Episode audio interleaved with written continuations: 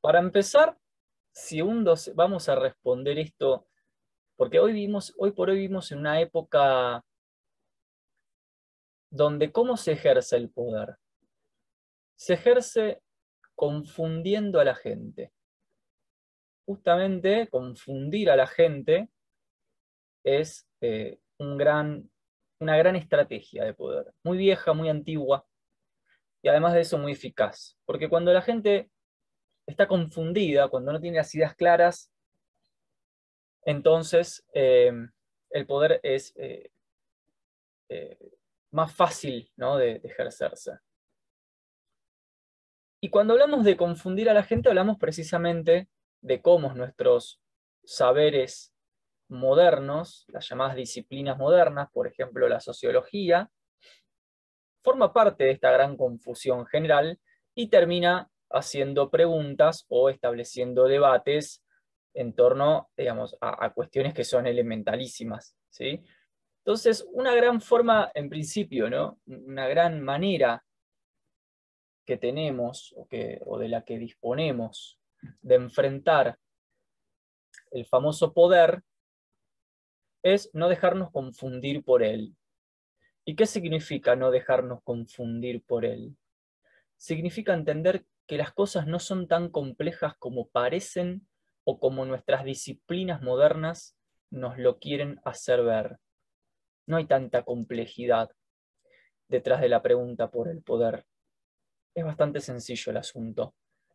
Yo te pregunto a vos, si tu docente que te dice que no tiene poder puede, sin embargo, arruinarte el año lectivo con una nota discrecional sencillamente porque no le gusta lo que estás haciendo, ¿tiene poder o no tiene poder? Sí, sí, tendría la capacidad de hacer eso. Sí, claro. Bueno, tiene poder. No, bueno, pero el poder es una relación eh, desestructurada, descentrada. No, no importa eso. Tiene el poder efectivo, concreto y material de hacerte estudiar en el verano. Eso es poder. ¿Bien? Entonces, en términos, acá todo depende, como siempre, como siempre, todo depende del uno a uno, de la escala o del punto de vista. ¿Qué quiero decir con esto? Quiero decir con esto que en la relación uno a uno, vos versus la docente, claro que hay una asimetría de poder, al menos a priori, es decir, al menos de manera inmediata, hay una asimetría de poder, sin duda. De la misma forma que la hay entre un policía y yo en la calle, porque yo le voy a tener que dar explicaciones al policía y no el policía a mí. ¿Sí? Por supuesto que yo después puedo ejercer mis derechos ciudadanos y reclamar información, pero digamos, a priori, ¿quién está en desventaja entre una persona autorizada por el Estado para pegarme y encerrarme y una persona que no lo está? Bueno, efectivamente hay una asimetría de poder en el uno a uno. Bueno, y eso pasa también con tu docente y también pasa entre el docente y el directivo de la universidad, porque efectivamente el directivo de la universidad en la relación uno a uno con la docente la puede echar y le puede dejar sin trabajo. Y eso es una relación de poder, es una relación de sujeción, de subordinación, y para eso existen también las jerarquías, las jerarquizaciones. Entonces, en la escala micro es, muy fácil la respuesta por el poder. El poder lo tiene el que puede causar mayor cantidad de daño. Bien.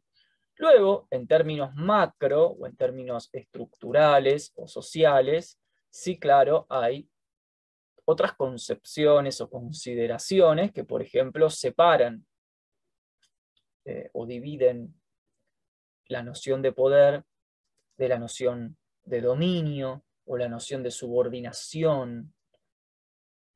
¿Qué sector social está subordinado a cuál? ¿Cómo se establecen las relaciones y flujos de interdependencia entre sectores sociales, entre capital, mercado y Estado, entre capital educativo y capital de trabajo, entre géneros, entre clases. Bien, pero eso a nosotros no nos compete tanto, porque es un término, un tema más, más macro. En general, en general, lo que sí podemos tener en cuenta es que el filósofo que ha pensado la cuestión del poder en términos macro, o sea, en el nivel macro del análisis, es por supuesto, como ustedes saben, eh, Michel Foucault. ¿no? Michel Foucault es eh, el filósofo que se encargó de analizar la cuestión del poder en términos sociales, ¿sí? o sea, en términos macro, en términos amplios, no en mi relación personal con el docente, ¿sí? o en la relación uno a uno entre el docente y el directivo. Y lo que plantea Foucault, un poco en una línea más sociológica o de filosofía social, es que el poder en realidad no lo tiene nadie, sino que es más bien la manera relacional en la que se estructuran y producen las dinámicas sociales de la sociedad. Es decir, las relaciones de poder serían algo así como las, eh, las vertebraciones, las estructuraciones, los vínculos necesarios a nivel social general que marcan las dinámicas de producción y distribución eh, social al interior de la, valga la redundancia, de la sociedad. En ese sentido, diría Foucault, el poder no lo tiene el presidente, ni lo tiene el directivo de la facultad, ni tu profesora, sino que en realidad tanto el presidente como el directivo de tu facultad, como la profesora, serían agentes o sujetos sociales interpenetrados, interrelacionados e intersubjetivados entre sí de manera mutua, descentrada, estricta y puramente relacional, a través de relaciones de poder. Con lo cual las relaciones de poder no son ni buenas ni malas, sino que sencillamente son lo que son, y de lo que se trata es de entenderlas en términos históricos, estructurantes y discursivos, para poder entender, por ejemplo, cómo se produce subjetividad a nivel social, cómo funciona eso que Foucault llamó los procesos de producción del sentido subjetivo, de subjetivación. Bien, entonces, lo cierto es que a ustedes, en principio, eso no les estaría ocurriendo, porque cuando bajamos al nivel micro, al uno a uno, efectivamente la profesora tiene más poder que vos y te puede mandar a estudiar en el verano, y Foucault no me sirve para nada en ese momento, más que para entender que tanto la profesora como yo somos sujetos vinculados de manera descentrada, productiva y dinámica a través de relaciones de poder, pero que, pese a eso, la profesora me puede arruinar el verano. Y es lo único que me va a importar, porque esa capacidad material de subordinación y sujeción que se da entre personas a nivel micro en el uno a uno es lo que ingresa dentro de la negociación y las estrategias del realismo político que consideramos en el encuentro anterior. ¿O vos te imaginás que Trump se va a sentar con Putin a tomar un café y que Trump le va a decir a Putin, che, ¿sabés que en realidad los dos somos sujetos de poder? ¿Sabés que tanto vos como yo fuimos subjetivados al interior de una matriz productiva y dinámica de relaciones fluctuantes de poder, donde nadie tiene el poder, sino que nosotros somos efectos del poder? No, claramente no lo que va a pasar es que Putin se va a sentar con Trump con un café por medio y van a ver quién tiene más tanques y más pozos de petróleo y entonces quién subordina a quién. Y esa es la lectura más real y más material de la vida. Lo que pasa es que una cosa es la lectura eh, sociológico-Foucaultiana, entre comillas, sobre el poder, de la que también se hace cargo en sus estudios el, el filósofo dedicado a la sociología Pierre Bourdieu, y otra cosa es lo que nosotros entendemos como eh, el, poder en su sentido más marxista, que cuando hablamos en un sentido más marxista, Foucault no era marxista, o sea que hay que diferenciar la concepción que tiene Foucault del poder de la que tiene un marxista del poder. Cuando hacemos una consideración más marxista, eh, estamos hablando ya no tanto de poder, sino de una palabra que usa el marxismo que es dominio, dominación. Y es quién domina a quién. Y domina el que tiene más fuerza material, o sea, el que tiene mayor capacidad de daño, asociada esa capacidad de daño, por supuesto, como todos sabemos en la tradición marxista, a un capital, a un poder económico y a la posesión de los sistemas ideológicos del Estado, como por ejemplo, dice Marx, el aparato educativo. Porque para Marx el aparato educativo no está manejado por las personas en un sentido universal y abstracto, sino por una clase, que es la clase que tiene poder, o sea, la clase materialmente con más poder, que es la clase burguesa, de la que no forma parte el obrero. O ustedes ven muchas universidades manejadas por obreros. Yo no veo ninguna. Lo que veo son universidades que, bajo el paraguas ilusorio de, de una supuesta democratización del sistema académico, que es pura pancarta, lo que ocurre detrás de esa pancarta ilusoria e ideológica, e ideológica de la democratización del sistema académico, en realidad es el reparto de cargos a dedo según estrategias reales y materiales de alianza política.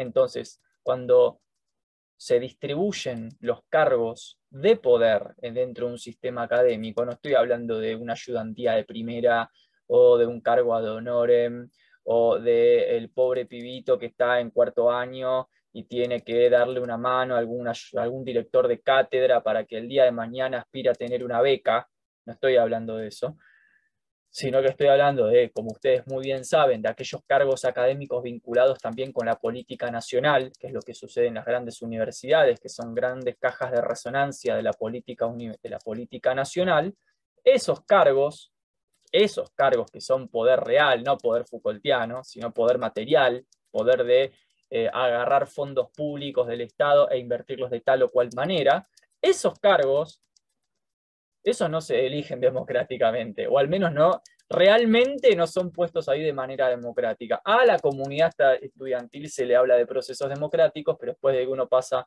como yo, por varias universidades y eh, ve lo que pasa en el interior, no solamente de las universidades, sino de los sistemas de investigación también, entiende que esos cargos se reparten a dedo, son grandes sistemas nepóticos de acomodo familiar, de acomodo militante, de acomodo de amigos, que nada tiene de democrático. Ustedes seguramente, al igual que yo, deben estar acostumbrados a ver en los cargos de poder real de las universidades a perfectos imbéciles, a idiotas, a corruptos, a gente que el currículum no, no llega pero ni a la mitad del vaso de agua, a gente sin experiencia eh, en docente o investigativa seria. Y uno se pregunta, ¿cómo es que esa gente llega a esos cargos? Si, si basta con que compitan con cualquier persona 10 minutos más preparada para que pierdan en una competencia formal. Bueno, porque esos cargos se acomodan. Y ahí yo no me imagino a Foucault diciendo, no, bueno, pero en realidad tanto el acomodado político dentro de la universidad como el estudiante de primer año que no entiende nada de la película, son los dos procesos de subjetivación de relaciones de poder dinámicas. No, no, no. Es poder material. Porque uno maneja los fondos públicos de la, los fondos de la universidad y el otro no. Porque uno puede arruinarte la carrera y el otro no. Entonces, claramente hay una asimetría y una distribución, dice Bourdieu, cuando habla de los procesos de campo, una distribución del poder y una ubicación de las, de las cuotas y cargas y pesos específicos del poder de un lado y no del otro. Entonces yo creo que Foucault es muy hábil y muy lúcido en muchas cosas, pero a la vez yo no comparto su visión del poder. Yo tengo una visión sobre lo que, en torno al poder que es mucho más asociada al dominio o a la negociación realista, ¿no? al realismo político, a la estrategia de negociación, que es más, es una concepción más colocada del lado de la tradición marxista o de la tradición nacionalista rusoniana, por ejemplo, o hegeliana, hasta ahí nomás, que estamos hablando de tres pensadores con tres eh, filosofías políticas diferentes, obviamente, Rousseau, Marx y Hegel, ¿no? Pero dentro de, esa clase de concepción, lo que había era una visión muy clara del problema de la facción. Por ejemplo, Rousseau se refiere explícitamente al problema faccioso dentro de eh, la eh, República y dice, mientras triunfen los pequeños grupos que se imponen sobre los grandes grupos, o sea, mientras triunfe el comportamiento de facciones o de grupos a, nivel tribuna o no, barricada o tribus, no hay forma de convivir democráticamente en una república justa. Y no era marxista Rousseau, Rousseau vive 200 años antes que Marx. Y Marx va a hablar de lo mismo en términos dialécticos y en términos materiales, pero va a hablar del dominio de una clase sobre la otra. Y Hegel va a ser un poco más cuidadoso, pero no va a dejar de referirse en la filosofía del derecho al problema de la burocracia, de la burocratización del Estado y de las luchas y de las negociaciones, más que lucha, de las negociaciones y distribuciones de posicionamientos burocráticos dentro del Estado. Entonces, esas van a ser quizás tres visiones más reales en torno al verdadero poder, el poder que tiene la capacidad de sacarte el petróleo de tu patria o el agua potable o precarizar a la clase trabajadora y no quizás la visión a mi gusto, y esto es para discutirlo con un Foucaultiano, por supuesto, más ingenua y más naif del Foucaultanismo que piensa, el Foucaultismo que piensa un poder a mi gusto muy lavado de cara, ¿no? Un poder, digamos, como si fuera lo mismo el sujeto eh, trabajador del campo que trabaja 12 horas por día para mantener a su familia, que eh, el directorio de la JP Morgan, que financia los partidos políticos que luego son votados por las personas. O, es el banco donde los grandes partidos políticos hacen el lavado de activos. Entonces, no me jodan con el poder eh, descentrado, dinámico y que somos todos efectos del poder. Esa es mi respuesta a tu pregunta.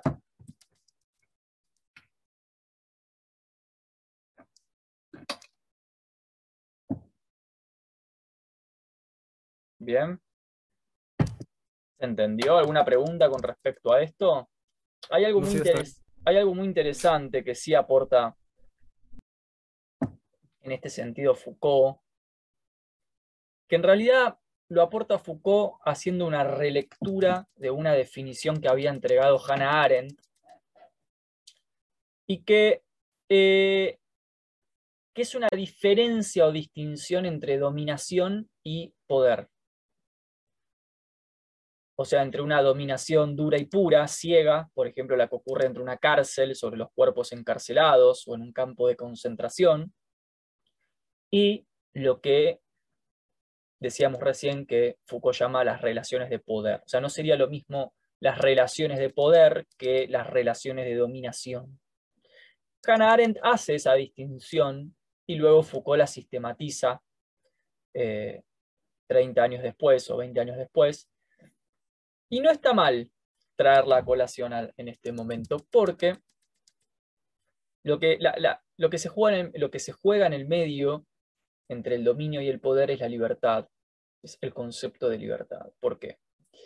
Porque cuando nosotros pensamos la libertad en un sentido político, o sea, en el sentido real, no en el sentido ingenuo en el que lo piensa la tradición liberal, o sea, como si fuéramos, ¿cómo, cómo piensa la tradición liberal la libertad? Bueno, básicamente como un atributo metafísico individual e inalienable.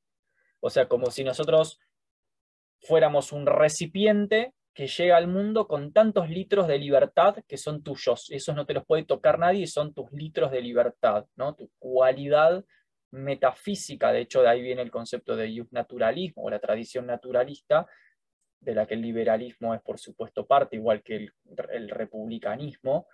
Y es la idea de que la libertad, otra vez repito, es un atributo metafísico eh, ¿cómo lo podemos decir? Es, reformulo, es un atributo dado por naturaleza al ser humano, y como está dado por naturaleza al ser humano, y la naturaleza tiene una vinculación con la inteligencia divina, recordemos que los liberales eran cristianos, entonces, por transitividad, por transitividad, el ser humano viene con una libertad cualitativamente inalienable, como si fuera un recipiente que viene con esta cantidad de libertad, o con la libertad de hacer lo que quiera, siempre y cuando plantea el liberalismo, no perjudiques a otras personas. El famoso eh, principio de mi derecho termina cuando empieza el derecho del otro, ¿no? O sea, yo puedo hacer lo que quiera siempre que no perjudique la libertad y la autonomía de otra persona. Que hasta ahí está muy bien, digamos. ¿Quién diría que eso no está bueno? ¿Quién diría que ese es un esquema que no queremos tener? Digamos, suena bien. Ahora, ¿cuál es el problema? Y esto que estoy diciendo ahora es un paréntesis o ligero excursus entre la diferencia entre dominio y poder. ¿sí? El tema es que esa es una concepción que en realidad no es verdaderamente política de la libertad, sino que es más bien una concepción individualista e instrumental de la libertad personal o entendida en un sentido personal. Es decir, la libertad de hacer lo que yo quiera sin que nadie me interfiera y siempre que yo no interfiera a nadie. ¿Hasta acá estamos bien con lo que estamos diciendo? Sí, yo lo estoy captando bien. Bien. Perfecto, perfecto. Los liberales tenían en, la, en aquella época y hasta el día de hoy lo siguen pensando mucho, en este sentido han quedado bastante estancados en el tiempo, la idea de que la sociedad es el efecto de la suma de individuos, de modo tal que la libertad social consiste en realidad en la suma de las libertades individuales de cada una de las personas que componen a la sociedad. Entonces, esa es una manera de pensar la libertad que se llama libertad negativa es decir, la libertad en un sentido negativo, es entender la libertad como esto que decíamos recién. Puedo hacer lo que quiera, exijo por derecho divino, natural y casi metafísico que nadie interfiera con mi autonomía, mi voluntad y mi libertad, y yo me comprometo a no afectar a otras libertades de otros individuos igualmente libres e igualmente autónomos. Y la suma de todos estos individuos forma como efecto de ola la sociedad, en la que se monta el concepto de gobierno, sobre todo en la tradición liberal, o el concepto de Estado, sobre todo en la tradición jovesiana, o kantiana, o republicana, o hegeliana. ¿Sí? Pero en realidad eso es una visión ingenua, como decíamos recién.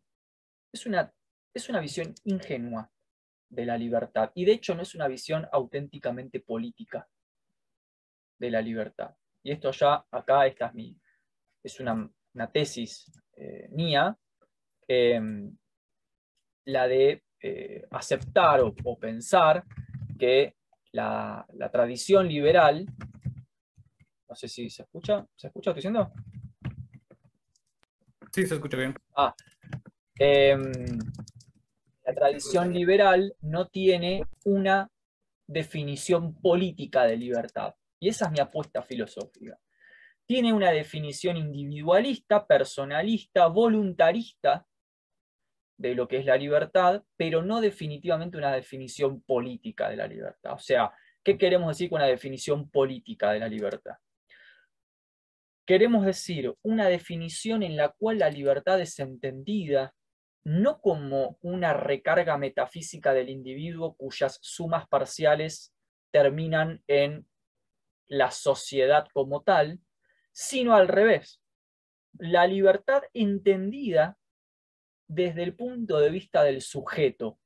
¿Y qué queremos decir con la libertad entendida desde el punto de vista del sujeto?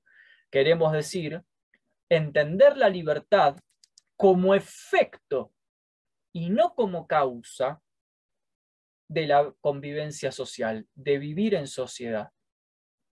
Solo podemos ser libres políticamente hablando, o sea, solo podemos tener una definición política de la libertad si entendemos que somos efectos a posteriori de una sociedad que está garantizando esa libertad de antemano a través de las leyes y de los aparatos del Estado. Siempre que entendamos nuestra libertad de la otra manera, de la manera liberal, es decir, como causa a priori de la sociedad, lo que hacemos es tener una visión falsa, mistificada, bastante ideológica y reduccionista de lo que es la libertad. Porque vos no si estuvieras viviendo solo en una isla, o si llegaras, eh, tu, barco, vos vas en un barco, y tu barco encalla, naufraga, cerca de una isla, y vos vas a la isla en la que vive una comunidad originaria hostil y agresiva, por más que vos tengas en esa isla tu cuerpo natural y tu cerebro natural y tu autonomía de hacer lo que quieras, no vas a ser libre.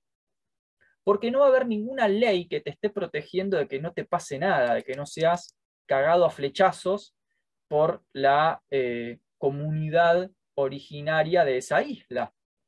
Es decir, vos vas a ser el foráneo, el otro, lo otro. Y a lo otro ya sabemos lo que le hacemos. A lo otro lo expulsamos.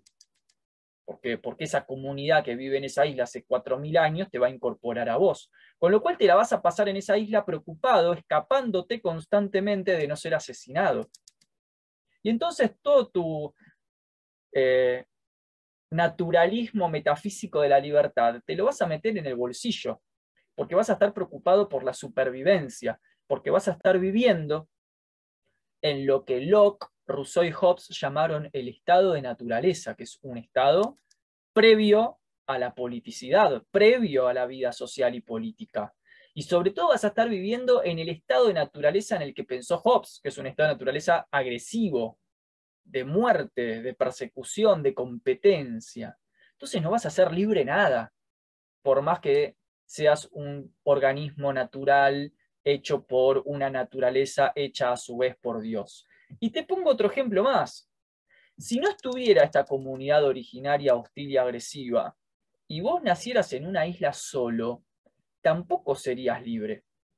Porque no tendrías contra qué referenciar tu libertad.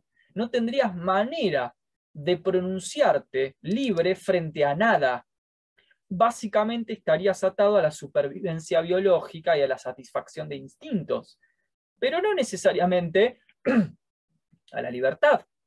No podrías hacer arte eh, o sería un arte puramente individual. Eh, es el, lo que estoy diciendo el clásico mito de Robinson Crusoe, ¿no? Una persona que está sola en la isla eh, está condenada a la supervivencia biológica, como en la película Náufrago, donde el personaje que hace náufrago, o sea, Tom Hanks, hasta tal punto está atado a la supervivencia y los instintos y por lo tanto no a la libertad en un sentido político, que tiene que politizar su conciencia creando a Wilson. Tiene que generar un otro, un alter ego contra el cual dialogar para referenciar su condición de libertad, que es la figura de la pelota, del alter ego. Entonces, ¿qué queremos decir con esto? Que el concepto de libertad en un sentido verdadero, es decir, en un sentido político, solo tiene sentido en sociedad, en un marco de leyes y en un marco del Estado. Por fuera del Estado y por fuera de sus leyes, no solamente no existe la libertad, sino que no existe el bien y el mal, que es igualmente complejo. O sea, el bien y el mal solo tienen sentido como conceptos preceptivos, normativos y morales, e incluso metafísicos, dentro de una sociedad cuyas leyes y cuyo lenguaje reconozcan los conceptos del bien y del mal. Por fuera de las leyes, todo está permitido. Por fuera de las leyes, si vos vivieras en una isla con tus amigos y matás a uno de tus amigos, no podemos decir que eso sea ilegal, porque no hay ninguna ley que castigue eso. Y como no podemos decir que sea ilegal, quizás tampoco podemos decir que sea malo. O vos pensás que cuando un oso caza a un ciervo, eso es ilegal o es malo, y decimos qué malo este oso. Bueno, quizás sí decimos qué malo el oso, pero porque nos causa sensibilidad estética que mata el ciervito. Pero no podemos decir, en términos jurídicos, normativos o morales, que sea ilegítimo, ilegal o el mal. O sea, los conceptos de ilegitimidad, ilegalidad y mal son conceptos estrictamente sociales. Estrictamente sociales. Solo tienen sentido dentro de una cierta vida social normativizada. Normada, perdón. Y normativizada también. ¿Sí? Lo que sí podemos decir es que, para eh, no caer en un discurso colonial occidental y eurocéntrico, es que no es cierto que tenga que haber Estado para que haya leyes. Hay muchas sociedades, y hasta el día de hoy, que viven y han vivido con leyes sociales y comunitarias muy estrictas, y que no por eso han conformado un Estado en el sentido beberiano o burocrático del término. O sea, sociedad y Estado no es lo mismo la sociedad puede ser tranquilamente una comunidad originaria o nativa que tiene un código legal y un conjunto de leyes comunitarias muy estricto, pero que no por eso han conformado un Estado. El Estado es un concepto europeo, occidental y moderno.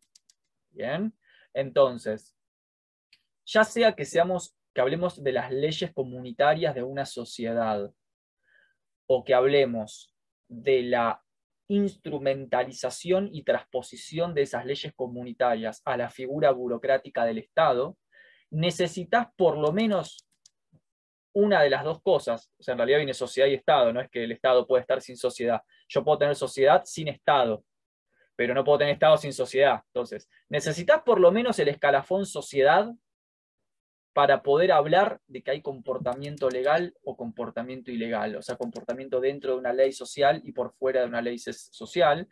Podemos hablar también de comportamiento legaliforme y por lo tanto de una cierta jurídica de la vida, una moralización de la vida, una normativización de la vida en sociedad y de eh, entonces eh, de la distinción entre actos buenos y malos, legales o ilegales, legítimos o ilegítimos. Por fuera de eso, estamos, como diría Nietzsche, más allá del bien y del mal, que se salve el más fuerte, que es justamente lo que pasa en el estado de naturaleza, dicen los contractualistas. En el estado de naturaleza, como el ejemplo de la isla, sobrevive el más apto, es una especie de darwinismo social, ¿no? sobrevive el más fuerte, el más astuto, el que tiene más herramientas, más eh, una casa más cerca de los árboles que dan frutos, la mujer que puede reproducir más hijos, los que tienen más fuerza física, más armas.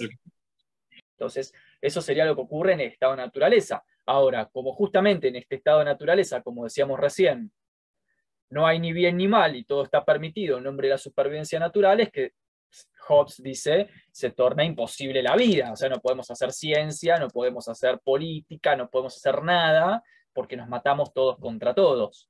Entonces, hay que pasar del estado de naturaleza, dicen los contractualistas, al estado político, es decir, al estado civil, al estado o a la sociedad civil, como dicen los liberales, y bueno, ahí se daría todo lo otro que está bueno. Ahora, cierro este paréntesis y este cursus para volver a ganar en Foucault y la distinción entre dominio y poder.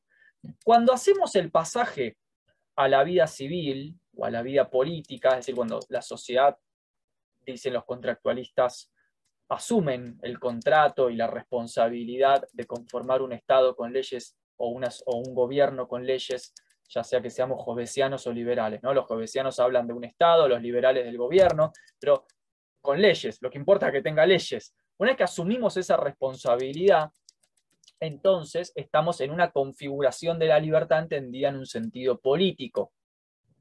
Mi crítica previa es que aunque aún así eh, los liberales o la tradición liberal, aunque hablaron de una libertad en, este sentido político o en la vida política o el interior del gobierno, no fueron totalmente concretos o correctos porque antropológicamente siguieron pensando la libertad en términos individuales. O sea, en términos formales pensaron la libertad política al hablar de un gobierno con leyes pero en términos antropológicos siguieron pensando que la libertad era un efecto, una, una cualidad del individuo y no justamente el efecto de la vida social dentro de un gobierno civil y por lo tanto no tuvieron una visión de sujeto. Se quedaron entrampados en un problema conceptual eh, entre básicamente la visión individual y natural de la libertad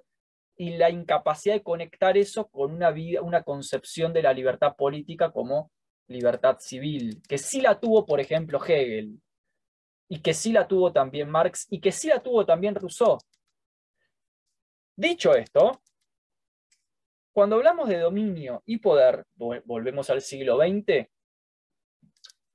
lo que hay en el hiato entre, entre ambas cosas, lo que hay en esa yancia, en esa diferenciación o polarización entre dominio y poder, es justamente el problema de la libertad, en un sentido social y político. Bien. ¿Qué queremos decir con esto? Hannah Arendt, cuando piensa en los campos de concentración del siglo XX y analiza el concepto de dominación, Hannah no es para nada marxista, de hecho Hannah Arendt podríamos decir que es una persona bastante amiga del liberalismo norteamericano. ¿eh? Pero bueno, su herencia y su tradición y formación judía indudablemente la, vincula a, una visión de la libertad muy asociada al concepto de pueblo, de pueblo libre, no de individuo libre. ¿sí? Y cuando reflexiona sobre el pueblo judío sometido al exterminio del nacionalsocialismo, piensa que allí donde hay dominación sobre los cuerpos y las conciencias, no puede haber libertad, se aplaca la libertad.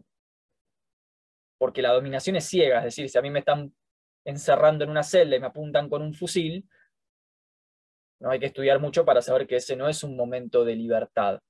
Después Hannah Arendt va a tener ahí todo un rodeo, todo un rodeo conceptual sobre el concepto de libertad de conciencia, porque es bastante problemático el concepto de libertad de conciencia, porque, por ejemplo, podría pasar que nos estén encerrando en la cárcel, pero nuestra, eh, sigamos pensando libremente, que, por ejemplo, suceda como sucedió con, sucedió con Gramsci, que aunque estuvo preso 20 años, escribió y ejerció su libertad de conciencia escribiendo los cuadernos de la cárcel en prisión. Entonces su cuerpo sí estuvo dominado, pero su conciencia no. Con lo cual, cuando pensamos la libertad, tenemos que hacer esa diferenciación entre libertad material y libertad de conciencia. Hannah va a tener ahí un, rodeo en esa cuestión. De hecho, Víctor Frank va a ser un gran ejemplo de una persona que pasa por un campo de concentración y que su cuerpo está dominado y aún así él decía que su conciencia era absolutamente libre, o sea, su conciencia y su voluntad. Eh, y de hecho, Víctor Frank, cuando sale del campo de concentración, que es un superviviente, bueno, ya saben, ¿no? Funda la logoterapia y empieza a hablar de la libertad de conciencia, etc. Pero bueno, en principio, a grandes rasgos, lo que podemos decir es que cuando hay dominio, dominación dura y pura sobre el cuerpo y sobre la conciencia, en principio, a priori, a grandes rasgos, podemos decir que no hay libertad. De hecho, mi libertad de conciencia llega hasta que empiezo a morir de hambre, porque si me dejan de alimentar en la cárcel o donde me tienen encerrado, mis funciones cognitivas empiezan a deteriorarse al mismo tiempo que me deshidrato y muero de inanición, y entonces mi libertad de conciencia ya no es tal porque empiezo a básicamente morirme, o sea, empiezo a morir mi, mi cerebro y mi capacidad de pensar. Entonces, por ejemplo, acá entra el problema de, eh, el problema de lo que podríamos ubicar dentro de la pregunta eh, psicológica, ¿no? Un esquizofrénico es libre en su conciencia, un delirante es libre en su conciencia, una persona que sufre hambre desde la niñez y que tiene consecuencias cognitivas por el hambre que pasó desde su niñez y que por lo tanto no va a pensar con la misma potencia que una persona que fue alimentada desde su niñez. ¿Esa persona es libre en su conciencia? ¿Se da cuenta siquiera de que no es tan de que no tiene las mismas facultades cognitivas o el mismo nivel cognitivo que otras personas a causa de la tragedia que le tocó vivir. O sea, ¿qué es lo que hace a la libertad de conciencia? Es toda una pregunta, porque, bueno, acá hay una cuestión metafísica e incluso hasta religiosa sobre el tema de la libertad. Pero bueno, esto es otro tema. En principio podemos decir que donde hay dominación ciega, no hay libertad. Foucault, volviendo a lo que hablábamos hace un rato, va a plantear que va a seguir un poco esta línea y va a decir, allí donde hay dominio, dominación dura y pura, no se puede hablar de libertad. Se puede hablar de libertad donde hay relaciones de poder, dice Foucault. O sea, para Foucault, solo podemos hablar de prácticas de libertad, ¿sí? no de libertad en un sentido metafísico, como la piensan los liberales, sino de prácticas de libertad, allí donde hay relaciones de poder que la posibilitan y las eh, hacen circular a la libertad, producen y circulan libertad. Con lo cual, para Foucault, el poder o las sociedades modernas, eh, la libertad que te proveen es una libertad real, no es una libertad ilusoria o falsa o ideológica, sino que eh, vos sos libre de efectivamente estudiar o no estudiar en la universidad o viajar por el mundo, hacer lo que quieras. O sea, las relaciones de poder proveen efectivamente circulaciones y dinámicas de libertad que no están dadas en las relaciones de dominación ciegas, de dominación dura y pura.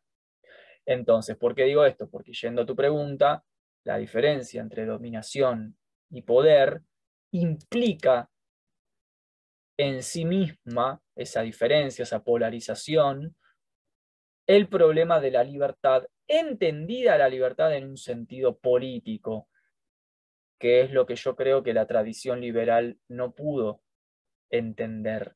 Yo creo que la tradición liberal quedó entrampada en una definición metafísica de la libertad y no pudo hacer una consideración política de la libertad, porque quedó entrampada en la antropología del individuo y no pudo pasar a la consideración del sujeto, cosa que sí pudo hacer Rousseau, un republicano, y cosa que sí pudo hacer Hegel, en el siglo XIX, y que incluso también pudo hacer Marx en términos materialistas. Pero el liberalismo quedó entrampada en una consideración metafísica de la libertad. Hoy cuando te dicen que vos podés hacer lo que quieras, que ejerzas tu voluntad y que tu deseo te impulse por el mundo y que construyas tu propio camino de vida, todo eso es un discurso metafísico e ideológico que es el residuo de una tradición liberal que no ha sabido concebir políticamente la libertad. Se ha quedado entrampada en una definición metafísico-naturalista de la libertad. Entonces, por eso hasta el día de hoy los escuchás diciendo cosas como, bueno, si uno quiere, puede, porque la voluntad personal te lleva a todos lados y eres un ser infinitamente libre para ejercer tu deseo y tu voluntad. Y no importa que no tengas para comer, y no importa que no tengas trabajo, y no importa eh, que hayas nacido en la mitad de la prostitución y el narcotráfico, seguramente tu voluntad te llevará a navegar por los confines del mundo. Bueno, es, es, un discurso delirante, literal.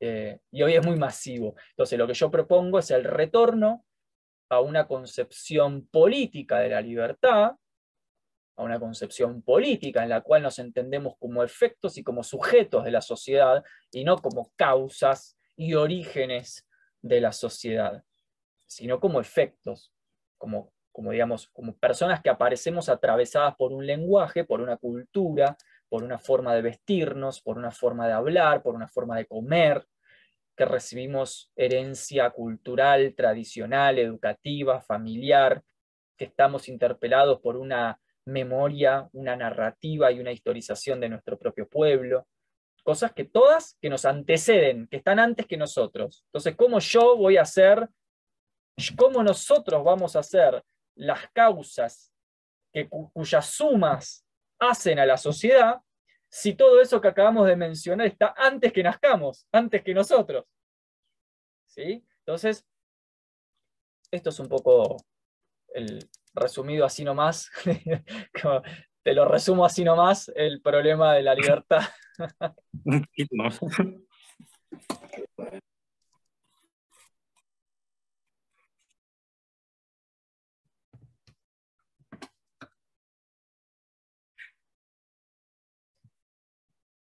Acá es justamente en este punto en el que la antropología política se anuda con la filosofía política. O sea, en la que la visión de lo que es el ser humano visión antropológica, se anuda o se relaciona con lo que entendemos como el Estado, con lo que entendemos como las leyes o con lo que entendemos como el mercado. O sea, en toda esta serie de consideraciones que hemos hecho, en las cuales nos hemos movido entre el siglo XVII y nuestra actualidad, o sea, entre el contractualismo ilustrado, el marxismo, el nacionalismo hegeliano y nuestra actualidad, a través de la pregunta por el poder y el dominio, y de la consideración de la libertad en un sentido político y no metafísico, entonces es que llegamos a la relación entre antropología política y filosofía eh, política. Entonces, a partir de todo esto nos podemos preguntar qué es el Estado, qué es el mercado o qué son las leyes, habiendo entendido qué es el ser humano, que es la pregunta filosófica primera. El ser humano es libre por naturaleza, el ser humano es, eh, como diría Aristóteles, un animal político, el ser humano es una especie de entidad simbólica cuya, cuyo principal atributo no es la politicidad o la libertad, sino su dimensión simbólica de la vida. El ser humano es algo del orden de lo estético, el cuerpo, el lenguaje. ¿Qué es el ser humano?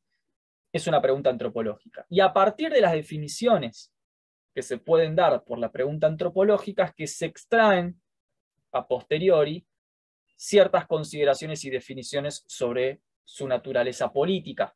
O sea, no su naturaleza política, perdón, por eso sería justamente una pregunta antropológica, sino sobre los conceptos de la política, sobre todo los conceptos modernos. El Estado, el mercado, las leyes, el castigo, el premio, que son básicamente las cuatro o cinco grandes ideas que rigen nuestras sociedades de hoy. ¿sí? Entonces, ¿cómo vamos a debatir qué es el Estado y qué es el mercado y qué son las leyes? Y si elegimos una cosa o la otra, o si nos posicionamos de un lado o del otro, o si elegimos este programa económico o este otro, o esta filosofía política o esta otra, si no nos hacemos previamente estas consideraciones de antropología filosófica y antropología política. Por ejemplo, si el ser humano está atravesado y constituido a partir del, inconsciente, del cual no tenemos una evidencia empírica, pero sí tenemos una evidencia en términos de sus efectos. Es decir, nosotros no podemos observar directamente el inconsciente, pero sí podemos observar los efectos del inconsciente en el ser humano. Y eso está muy bien y no lo hace anticientífico, porque con la gravedad pasa lo mismo. Yo no puedo observar directamente la gravedad, pero sí puedo observar los efectos de la presencia de la gravedad. Bueno, con el inconsciente pasa lo mismo. Entonces, si el ser humano es un sujeto del inconsciente y por lo tanto sus comportamientos no están lineal y directamente regidos por su voluntad y sus conceptos racionales, porque nos pasa o sea, si fuera así no existirían las fobias, no existiría la neurosis, no, sería, no existiría la impotencia, no existiría el no poder tomar una decisión, no existiría gente que es hipócrita y que habla del bien y hace el mal, no existiría gente que se atemoriza por nada, no existirían las personalidades, los rasgos, las características personales, nada de todo eso existiría.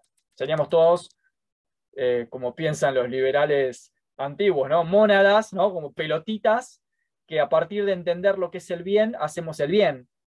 Y a partir de entender lo que es la política, somos buenos ciudadanos y a partir de entender hacemos directamente cosas. Eso no pasa. Lo cierto es que entendemos un montón de cosas, tenemos conocimientos, saberes, hoy además infinitos e infinitamente accesibles. Hoy todo el mundo conoce todas las definiciones sobre el bien, todas las definiciones sobre la libertad, todas las definiciones sobre la revolución, sobre la responsabilidad ciudadana. Todos tenemos esa información teórica disponible, pero eso no significa que lo podamos practicar porque a la hora de pasar a la práctica, la verdad es que muchas de esas cosas nos cuestan muchísimo. San Agustín decía en Confesiones, una cosa es saber lo que es el bien y otra cosa es ser bueno. Entonces, el inconsciente es lo que impide que pasemos de la teoría a la praxis de manera directa. Justamente la distorsión entre teoría y praxis es el inconsciente, no es otra cosa. Es aquello que yo sé lo que es el bien, pero cuando tengo que ir a hacerlo me da miedo, entonces no lo hago. pero yo sé lo que es el bien. Racionalmente tengo perfectamente entendido lo que es el bien. Bueno, pero no lo hago. Yo racionalmente entiendo perfectamente que hay que hacer la revolución y cambiar la sociedad porque esta sociedad está enferma y es una porquería. Bueno, pero no lo hacemos. Entonces, ¿qué pasa en el medio entre teoría y praxis? Bueno, está el inconsciente. Entonces, si somos sujetos del inconsciente, y eso es una pregunta y una reflexión antropológica, o sea, que tiene que ver con la definición de lo que el ser humano es.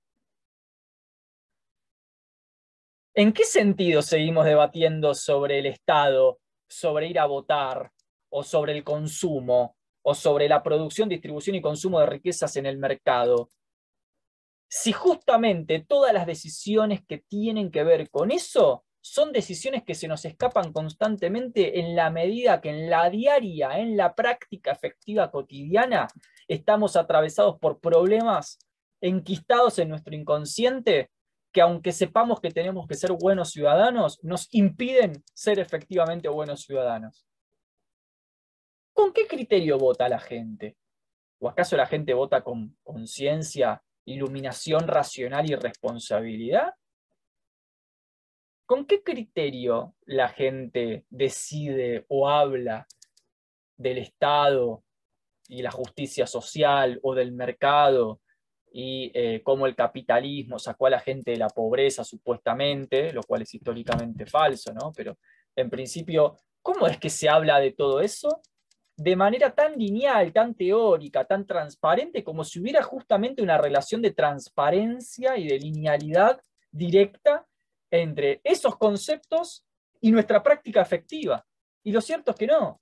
Lo cierto es que nuestra práctica efectiva está totalmente condicionada por cosas que nos pasan a nosotros de lunes a lunes que no podemos controlar y que no solamente no las podemos controlar, sino que no las podemos comprender tampoco, y que después afectan nuestra vida eh, ciudadana, familiar y política cotidiana.